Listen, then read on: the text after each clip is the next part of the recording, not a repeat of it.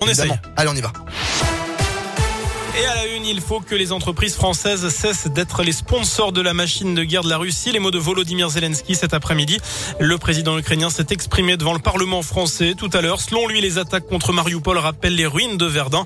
L'armée russe ne distingue pas les cibles, elle brûle tout et ne prend pas en compte les concepts de crimes de guerre. Ce matin, Volodymyr Zelensky a justement alerté dans une nouvelle vidéo sur le sort tragique de 100 000 personnes prises au piège selon lui à Mariupol. Cette ville assiégée dont je vous parlais, hein. pas de médicaments, ni d'eau, ni de nourriture pour les habitants. Mariupol visé par deux bombes superpuissantes d'après la mairie sans toutefois donner de bilan.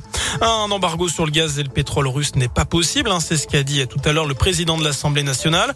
Euh, en l'occurrence, c'est Richard Ferrand. Hein. les sanctions ne servent pas, je cite, à punir les Françaises, les Français ou les autres Européens.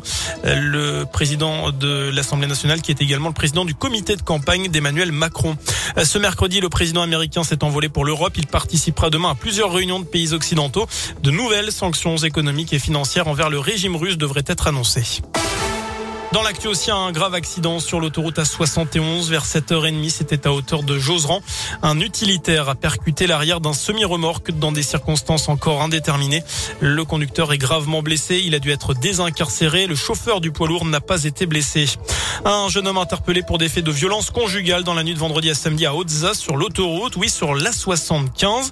Âgé de 18 ans selon les gendarmes, il est tombé en panne. Il a demandé à sa compagne de venir le chercher en voiture.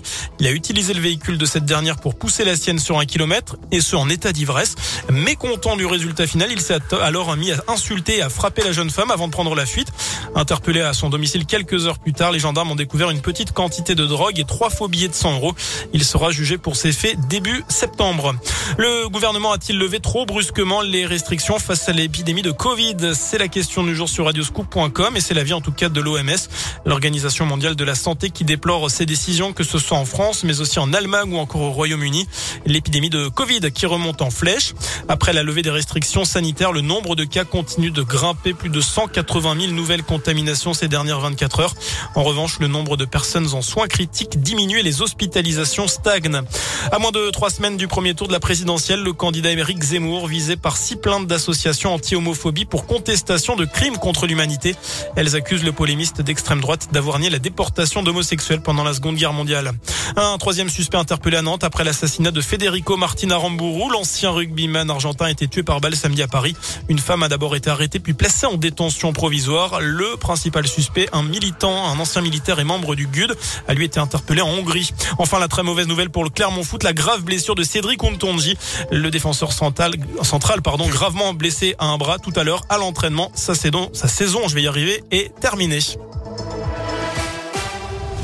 Merci beaucoup Sébastien.